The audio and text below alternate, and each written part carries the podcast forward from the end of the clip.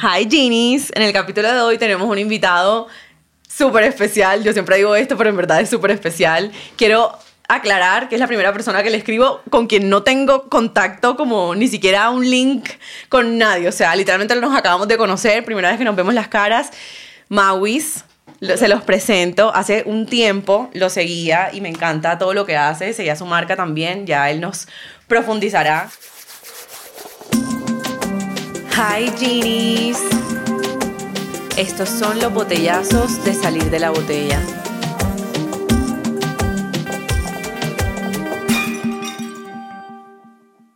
Mauis, bienvenido. Gracias por aceptar la invitación. Muy cool. Primera vez que también hago este tipo de, cosas. Me encanta. Bueno, Mauis, para arrancar, cuéntanos quién es Mauis, más allá de un título profesional o lo que sea, más bien como qué partes te componen. A ver, pues, pues yo me llamo Mauricio Morelli, pero pues todo el mundo me dice Mauis, no sé por qué, absolutamente todo. Eso te lo iba a preguntar. Sí, Todo el mundo me dice Mauis, no sé por qué. De casualidad cuando estaba chiquito alguien no sabía pronunciarlo o algo. No, simplemente... salió de chiquito y todo el mundo me dice así, o sea, mi familia, mis amigos, todo el mundo. Ok. Entonces todo el mundo me dice Mauis, que te puedo contar nada, soy administrador de empresas del CESA, pero digamos que me fui no sé, como por otro lado y en pandemia aprendí a ilustrar y ya pues creé una marca con mi socio que se llama The Five Brand. Y ya pues hemos hecho cosas muy cool, la verdad. Okay. Ha sido muy chévere. Y ya, eso fue una introducción rápida. una introducción rápida, perfecto. Soy, soy, ilustrador, pero pues. No, sin, el, sin esto, sin esto. Y vamos a hablar de eso a profundidad. Mauricio, cuéntanos cuál fue tu botellazo. Entremos en materia de una vez. El, mi botellazo, uy, no sé, yo creo que en el momento, ponle en el que estábamos como más top, que tenía que estar como en mi 100%, me dio una depresión muy fea.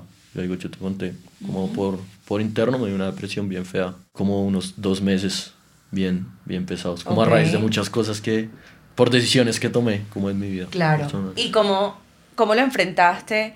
¿Y qué rol tuvo el arte en ese momento? Ahí para dar un poquito de contexto, ya tenía la marca, ponle, y ponle que empecé a vivir como eso que uno vive su vida como de una forma súper, súper, como superficial, ponle que okay. vives tu vida como que avanza, pero como que está siempre como en modo avión. Entonces como que me acostumbré a eso, como a tener un ritmo de vida que creía que era normal, pero pues eso me llevó como a darme un golpe muy fuerte. Claro. En ese momento estaba, estábamos haciendo nuestra primera colaboración internacional, que fue con Jansport, y íbamos a diseñar para todo el staff del Glowfest, que es un evento que es como el evento más grande de reggaetón en Bogotá, y, y, lo hacíamos con Antioqueño. Pero yo pues estaba en la mierda en ese momento, como emocionalmente. Uy, qué fuerte. O sea, no, prácticamente como que no te disfrutabas casi nada, como... Más que disfrutaba, como que lo hacía como por obligación, o sea, como... Claro. Pero mi socio como que me obligaba y me jaló como a hacer las cosas. Todo salió muy bien, pero pues nadie sabe de fondo como que, que estábamos sintiendo en ese momento. Pone mi socio también estaba como un poco achantado, pero él digamos que priorizó lo que yo estaba sintiendo como para jalarme. Claro. Claro. Ay, quiero resaltar eso como que siento que es súper importante la compañía, en, creo que en la vida en general. Yo siempre digo como que en verdad la gente es más importante que, que cualquier otra cosa y 100% como es tenerlo a él al lado, seguramente como que te puedo llevar más allá y como llevar tu arte más allá. Y... Sí, yo se lo he dicho siempre a él, como que estoy muy agradecido ahorita, como que lo veo, como que él no me dejó caer. O sea, como que en serio me paró a las malas y a los putazos y me sacó de la casa y me jalaba. Y ahorita lo veo como que en serio, pues fue un apoyo muy grande para mí. O sea, Total. Y alrededor de, pues ya más allá de la marca, como tus relaciones interpersonales, ¿cómo se vieron afectadas por ese momento, por ese botellazo? lo que estaba pasando en mi vida en ese momento, como para poner contexto, era que tomé unas decisiones que no, que ahorita las veo, que no fueron las correctas, no me arrepiento de tomarlas, pero ponle que me empecé a juntar de un ambiente como muy superficial, entonces pues ponle que salía de miércoles asado me emborrachaba todo el tiempo, entonces me la pasaba borracho, tomando trago, como rumbeando, como rodeado de que, o sea, uno cuando vive como en ese ambiente de rumba, como así, o sea, todo el mundo es tu amigo, justamente, y eso, y uno sale, y yo creo que llegó un momento en el que solo, yo me acuerdo incluso antes como de, de desprenderme de todo eso, yo le decía a mi socio que no me hallaba, o sea, como que yo dejé de ser como esa persona que había construido durante mucho tiempo y me volví una persona completamente irreconocible, o sea, me empezaron a dar ataques de ansiedad, me puse súper grosero, como que me alejé de mi familia. Claro. No sé, o sea, como que me concentraba mucho en cosas superficiales que al final como que no, me aportaban nada. Uy, eso es súper común. Y siento que uno se vuelve como muy vacío también. Uno llega como a esos lugares y es como la misma gente, el mismo plan. Se vuelve como que súper expectante todo el tiempo. Como que hay muchas, como muchas miradas siempre encima de uno. Uy, eso es muy... No, pues no, ponle que no lo critico, pero ponle que era eso. O sea, me la pasaba ahora saliendo, tomando. O sea, como que, y eso como que al principio era chévere, pero como que a medida que pasaba el tiempo, como que me iba deteriorando más y más como ¿Y antes de eso, cómo eras? Antes de eso, no, pues a mí siempre me ha gustado salir, pero ponle, o sea... Siempre he sido rumbero. No, a mí siempre me ha... Ay, a mí, yo también. Sí, no, a mí me encanta salir. Sí, A mí me encanta salir. Sí, sí. Pero digamos que tenía un orden como en las cosas, ¿me entiendes? Como en las prioridades que tenía. Ok, tenía las prioridades bien marcadas. Sí, tenía las... Entonces, ponle como que no, yo creo que me ganó la rumba y como muchas decisiones que fueron malas. Okay. Ahorita lo veo así, no me arrepiento. Pero es que ya es llevarlo a un extremo, ¿me entiendes? Si tú te la pasas saliendo y viviendo como de la rumba y de eso, pero pues al final de cuentas llegas y no hay nada más allá de eso, pues ¿qué te va a aportar en tu vida, no? Exacto, es un balance. Entonces, sí, ponle que no tenía balance, sino solo era salir, salir, planes superficiales. me preocupaba mucho como el que ir a la gente como en ese momento como que quería que me vieran como muy cool, cuando en realidad ahorita lo veo y pues en realidad valía huevo. Si no, era, estaba dañando mucho mi, como mi estado emocional, o sea, yo me volví, lo que te dije, me volví una persona que yo ni reconozco ahorita. Llegó un momento en el que ya estaba tan mal, o sea, incluso antes de desprenderme, que yo le dije a mi socio Nacho, le dije como, marica, no sé en dónde estoy, o sea, no me reconozco, no, no sé nada. Claro. Y ahí, pues yo no sé, pasaron una serie de cosas que no puedo explicar, o sea, como que no logro explicar cómo ¿Cómo pasaron? Ok. Bueno, Maui, nos contabas que eres administrador, pero terminaste dedicándote al arte. ¿Cómo fue tomar esa decisión? Fue que yo, primero yo fui deportista durante toda mi juventud, jugaba tenis de alto rendimiento, entonces yo quería ser tenista. Wow, fracasé. Sí, fracasé como tenista. Eh, estudiaba virtual, pero ahí le volví al colegio, entré al CESA. La verdad, entré al CESA porque es el CESA, o sea, como que a mi administración como que no o sea, la carrera no me mataba, sino uno entra a la universidad, a veces porque solo la universidad y ya. Y entré y no sabía cómo qué hacer con mi vida, o sea, como que no me veía nada. Y ahí llegó pandemia, yo como que sufro de ansiedad, entonces yo tengo que estar todo el tiempo haciendo algo. Entonces, pues estar encerrado en la casa para mí fue lo peor de la vida, o sea, también me puse muy triste. Y ahí mi novia me dijo como que hiciera un curso de Illustrator y yo le dije que, pues ahí dije como bueno, pues para matar el tiempo. Ok. Y lo hice ahí empecé a trabajar con mi socio y ya llegó un momento en el que le dije al man como, bueno, pues o se va conmigo pues le monto la competencia. Él decide irse conmigo. la historia es un poquito más, pero ahí para resumir, él se va conmigo y ya creamos Five Brand. Yo creo que ahorita es muy diferente a lo que eran en ese entonces, o sea, se llama Five Brand porque al principio eran como cinco, eran cinco sacos, los vendíamos carísimo y ya. Yo me acuerdo, yo los conocí en esa época que era como que compren ya que se acaban. No, y era, y era chistoso porque obviamente pues te llegan dos pendejos que acaban de lanzar algo como te vendo un saco a 500 mil pesos, entonces todo el mundo era como, obviamente no. Ajá. Entonces le vendíamos a amigos y eso, y ya como que esto, todo se fue escalando poco a poco, yo no me lo explico, o sea, también. Claro. Muchas cosas. Ok, ¿cómo fue la reacción de todas las personas a tu alrededor cuando decidiste meterte en el mundo del arte? Como volverte ilustrador, pues ya sabemos que tu novia te impulsó de pronto como a hacer ese curso, tu socio siempre te estuvo apoyando, pero bueno, más allá de ellos, como que tu familia, no sé si tienes hermanos. No, todos siempre, o sea, yo tengo dos hermanos y, y como, ponle, mi hermano mayor también vive como en el mundo del entretenimiento, es cantante, entonces, pues él ha tenido mucho éxito en su vida, entonces mis papás como a través de eso, como que siempre nos han apoyado en todo. Entonces he tenido full apoyo. Incluso yo me acuerdo que, o sea, yo no tenía plata para comprar un iPad en ese momento y mi socio sacó un crédito y me lo compró. Wow. Y, o sea, el man, sí, para que el man apostó por mí. La verdad. Eso es súper importante al principio, como que alguien que de verdad crea en ti, en tu talento y que diga como que, fue pucha, vamos a meterle porque tienes potencial. Porque hay veces que ni uno mismo se lo cree. ¿Eso no te pasó? Pues o sea, yo siempre sabía, por ejemplo, me acuerdo una historia con mi mejor amigo que el man le pinté, o sea, estábamos ahí jodiendo y yo le pinté una botella y el man me dijo como, no la va a guardar y cuando usted le pinte a marcas una chimba, se va a acordar de mí. Eso hace como cuatro años y yo ahí no había tomado el curso ni nada. Ok. Y, no, y el man tiene la botella aún O sea, es una chimba esa Ay, qué historia. La verdad.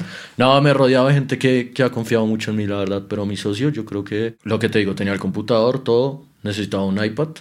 No tenía plata y el man sacó un crédito, me compró el iPad. Pues obviamente por apostar por la empresa, pero también por mí. Yo no sabía ni siquiera usar el iPad en ese momento ni nada.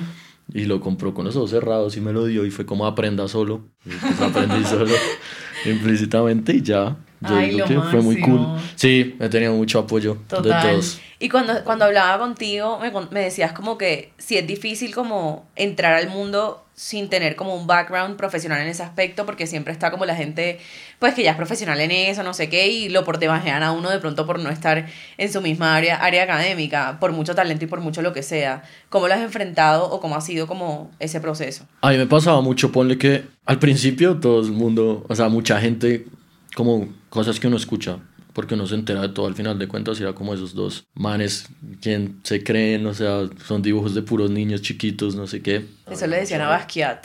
Sí, no, o sea, a mí, me, a mí me decían que, aún me dicen, escucho gente que me dice que, que dibujo como un niño chiquito, que qué putas, y yo, pues, bueno. Pero no, yo creo que, o sea, como si uno hace las cosas que le gustan y lo hace como con amor, o sea, puede ser lo que sea, pero pues si lo hace sale, sale todo. No, igual, bien. igual es, al- eso es una discusión que yo he tenido mucho como en el mundo del arte y es como que, marica, el hiperrealismo es una mierda, como que el hiperrealismo es copiar algo exactamente igual, para eso está la fotografía. O sea, hoy en día mientras tú te puedas expresar y hacer, o sea, las técnicas son súper distintas, los estilos de cada ilustrador son súper distintos y uno se mete a ver y en verdad, o sea... No, yo solo pinto muñecos, o sea, hay gente que me llega y me dice, "Ey, ¿me puedes hacer este retrato? Y yo, como, no, pues, me va a quedar horrible, o sea.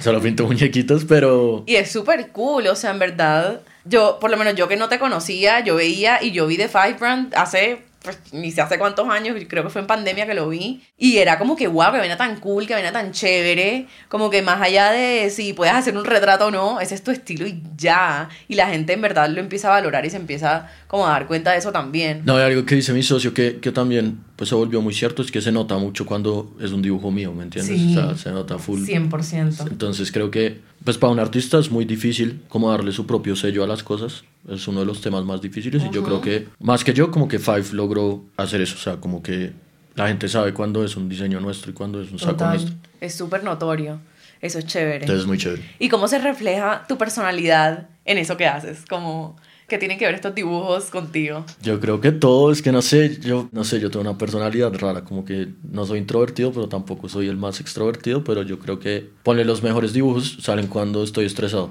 o cuando estoy bajo presión. O sea, no sé por qué. O sea, me dicen como, no sé, en Stereo Picnic nos pasó, necesitamos este diseño para allá, tal. Llegué y me senté bajo presión, súper estresado y salió pues un diseño muy cool que lo aprobaron de una. Entonces yo creo que es como un- una forma como de liberar lo que siento a veces. Ok. Yo creo que todos los que hacen arte como que eso les pasa, ¿no? Como Sí. que es como el medio de... Sí, como de liberación emocional. Ujú.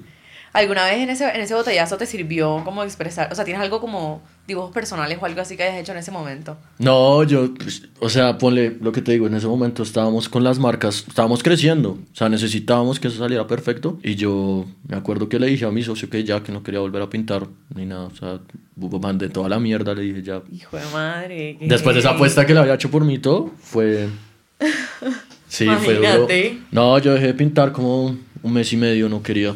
O sea, como que me sentía muy, muy mal, o sea, no... Claro. O sea, cuando uno que está... En esos momentos. Cuando uno está así de triste, como que en serio no, no, o sea, como que lo primero que hice fue como decir como, bueno, yo no estoy bien, o sea, necesito ayuda, o sea, como, eso fue lo primero. Entonces ahí, pues me apoyé en mis papás, a un psicólogo, estaba mi socio, todo el mundo, como que, no sé, como, y lo primero fue, o sea, también dije como, me quiero desaparecer de todo el mundo, o sea, no quiero estar nunca más cerca como de todo eso que me hizo sufrir, y me desaparecí del mundo, no hablaba con nadie, Wow. y ¿Pasó algo particular, como que en alguna rumba o algo así? ¿O simplemente un día te levantaste y fue como que estoy muy triste? tengo No, es que cambiar"? lo que te dije, venía una serie de cosas como que estaban mal ya en mi vida, me estaban haciendo mucho daño, me estaba convirtiendo en una persona que no era Ok. yo. Y yo no sé, de un día a otro solo, o sea, es, que es muy loco lo que pasó y yo no me lo explico porque solo dije como, como ya, o sea, como no puedo más. Me acuerdo que a mí algo que me sirvió mucho es como creer que existe algo más allá de nosotros, entonces como que Ok. ponle que... ¿Le tienes algún título o algo? Sí, con Dios, o sea, totalmente le pedí, dije como, puta, no, así, o sea, como hablado, como marica, no puedo más. En serio. Diosito, por favor, ayúdame. Sí, no, tu como, mano. no puedo más. Y yo le decía a mi socio, no puedo más, o sea, con la vida, o sea, no, estoy muy estresado. Y a mí nunca me ha pasado eso, o sea, uno cree que la salud mental como es solo para los locos y que a uno no le puede pasar eso. Total. Y yo creo que todos tenemos esos momentos que no son como tan chéveres. Sí. A mí me pegó más fuerte, pero ponle que en ese momento que no la estaba pasando bien, yo me acuerdo de decir como ya, sabes, lo que no es para mí, quítalo. Casualmente, al siguiente día, como que todo eso fue como, como para no darle nombres, fue como, fue solo de la nada, muy raro, porque ya venían las cosas mal. No le pueden dar nombre. No, no, no. Aquí te No, no, no, le voy a dar nombre a nada. No, eran muchas cosas, eran muchas cosas, eran muchas cosas. Pero sí, fue como, o sea, después de que dije eso, casualmente al siguiente día fue como, Maui, yo creo que ya, como que no me aportas, me voy. O sea, ni siquiera lo tuve que hacer yo, se fue. Ok. Yo dije, "Li- pues, y a mí, o sea, como que a mí nunca me ha pasado eso, entonces a mí también me ha dio muy duro en el ego, como escuchar eso de alguien, que eso nos pasa también mucho, ¿no? Como que el ego nos gana. Nada, y me dio mucho, en el- fue eso, como en el ego, porque yo sabía que no estaban haciendo las cosas bien y que simplemente no, no era como la situación para mí. Me dio muy duro en el ego, me sentí muy mal, o sea, llegó un punto en el que no me podía ver al espejo porque me sentía como muy mal, o sea, me hicieron sentir demasiado mal. Ok. En serio. Y seguramente yo convirtiéndome en esa persona, pues también le hice daño a más personas, porque pues obviamente tú no estás como en tu mejor versión, ¿no? Entonces, no lo veía como, como esa señal que yo había pedido, sino yo lo veía como, ah, qué mierda, y me sentí mal. Obvio. La pasé muy mal durante dos meses, o sea, fue una mierda. Pero ya ahí fue que lo que te digo, tomé la decisión de decir como, bueno, necesito pensar en mí. Así esté haciendo lo de antioqueño, todo lo de las marcas, como que va a parar. Y, y ya ahí paré, me desaparecí de todo, me desprendí de todo eso que sentía que no me estaba haciendo bien. Y mágicamente, no, y también tenía el pensamiento que uno tiene a veces que es muy tonto y es como, voy a romperlas como para que vean que, Uy, sí. la cagaron. Y eso es lo peor, o sea. Eso no- es como no- ir al gimnasio por estar flaco. Ajá. O sea, esa es la peor motivación de todas. Sí, es como cuando a uno le terminan y dice, uff, me voy a poner una chimba como para que vean que la cago. Literal. Entonces yo empecé a pensar mucho así y eso también me estaba comiendo mucho. O sea, yo decía, voy a trabajar con las mejores marcas para que vean que la estoy rompiendo. Pero pues al final de cuentas eso también era un pensamiento muy vacío, entonces solo me desprendí, desaparecí, me enfoqué en mí. Lo que te digo, como que sí creo, so- sí soy muy creyente en que algo, hay algo más allá, entonces como que yo solo como que solté y dije como bueno que tenga que pasar. Ahí empezó mágicamente a llegar todo, o sea, como que le diseñé a Cordillera, a Pepsi, ahí llegó lo de Mercedes, pues ahorita lo de Mercedes ya tiempo después, por ahí qué más pasó, New Era, o sea, todas las marcas top empezaron a llegar ahí Claro. y también ponle como que en mi vida emocional como que todo empezó a mejorar, o sea, como que me empecé a unir a mis papás más, a mis hermanos. Me di cuenta que, o sea, como que las personas que te rodean sí definen lo que eres en gran parte, o sea, 100%. entonces me di cuenta que la verdad, o sea, como que fui muy afortunado porque sí tengo unos amigos que en serio se tuvieron que, se tuvieron que aguantar una versión mía que fue una paila, o sea, como que yo no sé cómo tuvieron tanta paciencia, o sea, verdad. Total. Pero pues ahí es donde uno se da cuenta como quiénes, o sea, como en los momentos malos es que uno se da cuenta como quiénes son las personas que, que están ahí para ti, ¿no? Y como que te quieren y en serio, o sea, porque Total. lo que te decía ahorita, como en las rumbas y eso, toda la gente está y toda la gente te saluda y toda la gente es una chimba, Ujú. pero cuando tienes un problema y es donde en serio vas a ver quién está contigo, entonces ahorita ha sido el mundo como de una forma muy así, o sea, como que Claro. dejé lo superficial a un lado y, y sé que cuento con las personas que Uf. quiero estar. Uy, marica, siento que eso es súper común y casi nadie lo habla. Creo que es la primera vez que alguien que viene aquí como que habla de ese tema y es algo que, fue pucha, por lo menos yo en algún momento de mi vida también estuve como en eso y ponle tú que el- la rumba, sí, todo el mundo es tu amigo el sábado, no sé qué, y el domingo con quién vas a almorzar. O sea, era así, era como, pucha, es una mierda. Sí, es baila. No, y ahorita veo la vida así, o sea, ponle que valoro, valoro mucho más lo que hay, o sea, porque me entiendes. Claro. que uno cree que las personas también son para siempre y que nada va a pasar y que los momentos también son para siempre, sino simplemente pues hay que aprovechar al máximo las personas que te quieren. La que te me di cuenta que tengo unos amigos de verdad que son increíbles. O sea, mi socio en serio me levantó del peor momento en el que estaba. Mi familia. O sea, importante. como que en serio, no sé, yo no sé qué hubiera pasado sin ellos. Gracias. Ahí pasó también. No, lo último ya, como que le había hecho mucho daño antes también. Una Claro. persona que quería mucho y pone cuando solté y como que confié como en la vida y eso, como que no sé, como que la vida me dio otra oportunidad con esa persona y pues Sí, nos contaron. Nombres, nombres. No, no, no, nos contaron. Porque nos dijeron que eres súper perseverante, que cuando te propones algo lo logras sí o sí, que desde reconquistar a tu novia hasta trabajar con la marca que te sueñas. Este hombre es perseverante, les cuento, porque nos contaron toda la historia. No, eso sí lo puedo decir. Pues que, que Juliana es pues, mi novia actual. No, la embarré mucho con ella, o sea, con ella. Y a veces como, pues cuando tú le hiciste tanto daño a alguien es como difícil a veces como reconocer, ¿no? Y, pero, no sé, lo que te digo, yo solté y dije como, "Hue pucha, tengo que hacer hasta lo imposible. No sé cómo. O sea, yo no, lo que te digo, no sé cómo lo logré. Porque en ese momento, pone que ella estaba también con alguien más, todo. Pues, Yo estaba desaparecido y no sé dónde salió la, la segunda oportunidad, pero digamos que ya después de haber hecho como tanto daño, como que sí lo quería hacer de una forma honesta y fui, le leí una carta a los papás, todo pedí perdón. Wow. Y Bueno, no, y le pido perdón aún todos los días, o sea. Pero pues yo, yo sí digo, la gente, la gente cambia, o sea, uno no, uno no puede vivir Es de... verdad. Uno no puede vivir de, como de los, de los errores, ¿no? O sea, como que todo lo que has vivido, como que te trae a este momento. O sea, como que si yo pudiera volver el tiempo, haría las mismas cagadas que hice 100% porque necesitaba aprender. Y a veces Total. hay una frase que, que me quedó muy marcada y es que, o sea, es mejor aprender como de los errores de los demás que de los tuyos, ¿no? O sea, como tú decir, como no debería hacer esto porque a esta persona le pasó eso, pero hay, hay gente que es muy terca, como yo. La mayoría. Entonces necesitaba, necesitaba Necesitamos que- estrellarnos y recontraestrellarnos. Sí, necesitaba cagarla, necesitaba cagarla para sacar mi, mi mejor versión, que ahorita seguramente no es, solo estoy trabajando en ella. Estaba en proceso. Sí, no. Entonces hay que, hay que cagarla, si uno no puede vivir del pasado como fue pucha, que hubiera sido, la cagué. Total. O sea, si uno, Total. si uno la caga, pues yo creo que ya, o sea, pasar página y pues tratar de no volverlo a hacer y ya. Entonces sí, fui muy perseverante.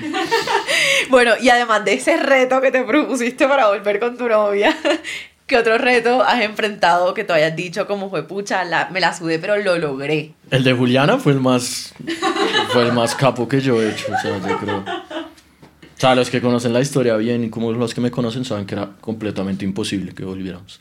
No sé cómo volvimos. O sea, Wow. Bueno, no sé, o sea, o sea, sí sé y fue porque de verdad, pues yo creo que ya en mí sí vio una transparencia muy diferente, o sea, como que ya, o sea, uno después de cagarla tanto como que no se puede caer más bajo, ¿no? Entonces, nada, yo creo que eso es amor, o sea, como que en serio ella, o sea, obviamente... 100%. Obviamente pues ya tengo que estar en otra página completamente diferente y todo, pero, pero pues sí, yo creo que ya me vio así como en otra página y ya quedó, pero no sé qué te había contado, no quería dar nombres puntuales, sí. Sí, nos contó por ahí.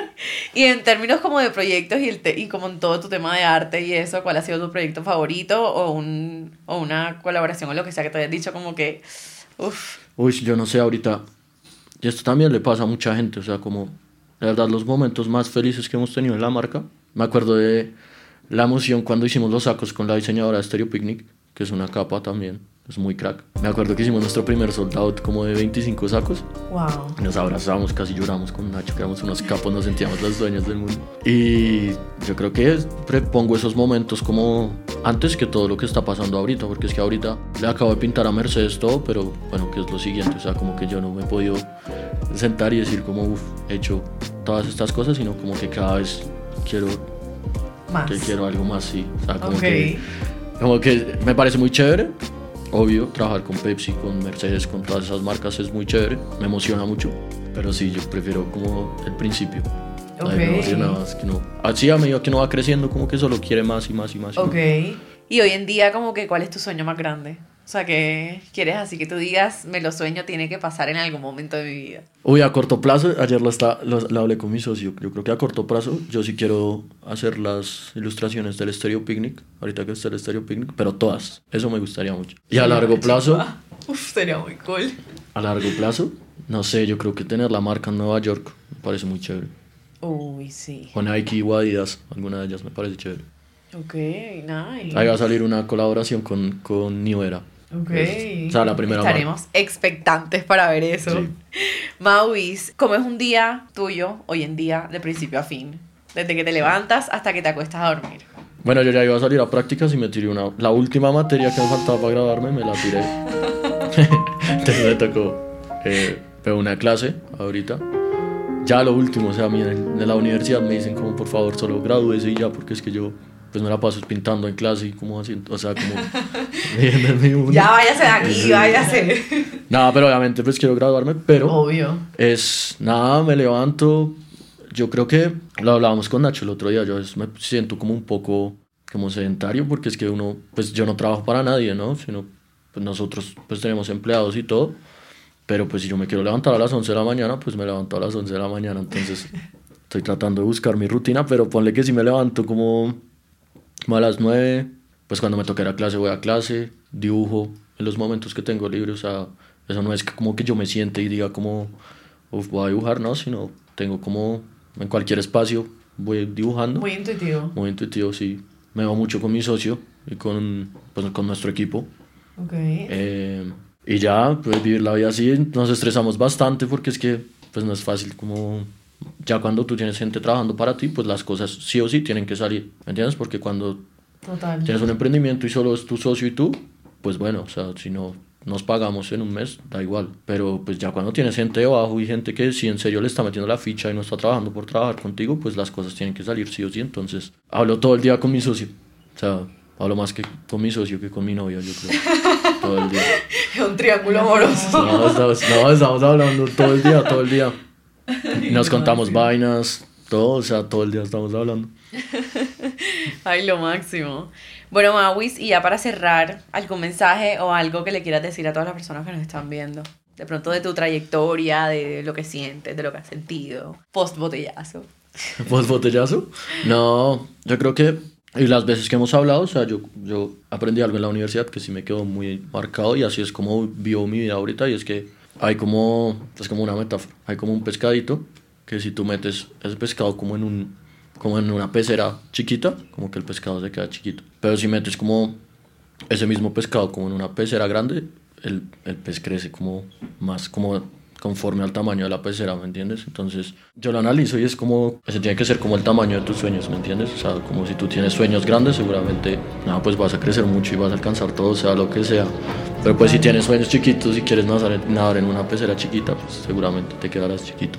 Entonces así vivo mi vida, para que tengan esa metáfora en cuenta, es muy cool. Oye, está muy cool. Y eso No, creo es que... real, el pescado existe, o sea, ese pescado sí existe, o sea, es un tipo de pescado, no me acuerdo cómo se llama, pero sí, pero es, Hay que historia buscar, hay real. que buscar ese dato. No, y el pez se vuelve gigante, si lo metes en una se Wow. vuelve grande. se vuelve- Y creo que eso también tiene mucho que ver con la gente con la que uno se rodea. Como que hay gente que uno lo limita y gente que simplemente como que te deja expandirte. No, y eso es otro consejo, como que ya, o sea, como que yo creo que en esta etapa en la que ya cada uno está trabajando y eso, como que uno tiene que rodearse muy bien, o sea, como que en serio las personas con las que te rodeas sí son como tú eres en gran parte, o sea, esa frase a mí me parecía como súper repetitiva y como súper cliché, pero no sé, con el paso del tiempo sí me di cuenta, o sea, como que ahorita soy la persona más feliz del mundo rodeándome de gente que de verdad tiene ganas de hacer cosas que como que sí hagan la diferencia con Ay, todo. me encanta. Te rodense súper bien. Entonces el mejor consejo.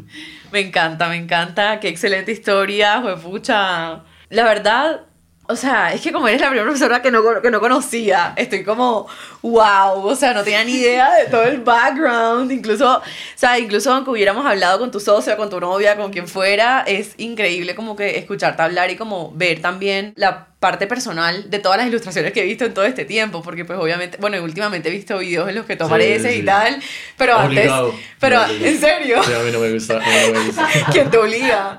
Nada, pues obviamente hay que mover redes, entonces pues hay, Sí, que, total. hay que hacer esas cositas, ¿no? Sí. Ya uno ponerle cara, porque en verdad es, es impresionante como conocerte y conocer tu historia y todo lo que hay detrás. Me parece, wow, en verdad estoy muy feliz. Gracias por aceptar la invitación, de verdad. Gracias por contar tu historia, por darnos esos consejos tan espectaculares. Y nada, muchos éxitos en No, verdad para cool. todo. Gracias por la invitación. Ay, Se no. gana Five. Aquí ponemos todos Acá los. ponemos- aquí ponemos. ponemos el de Five, ponemos el de Maui, ponemos toda la información para que vayan a seguir a todo el mundo aquí. Dani G, gracias por el espacio como siempre. Lau, gracias por todos los términos, los, los términos, no los temas de comunicación. Tienes mucho trabajo, mía. Y nada, Mauis, un placer. Bye. Esto es Salir de la Botella con su host Gina Inaparo. Producido por Danny G.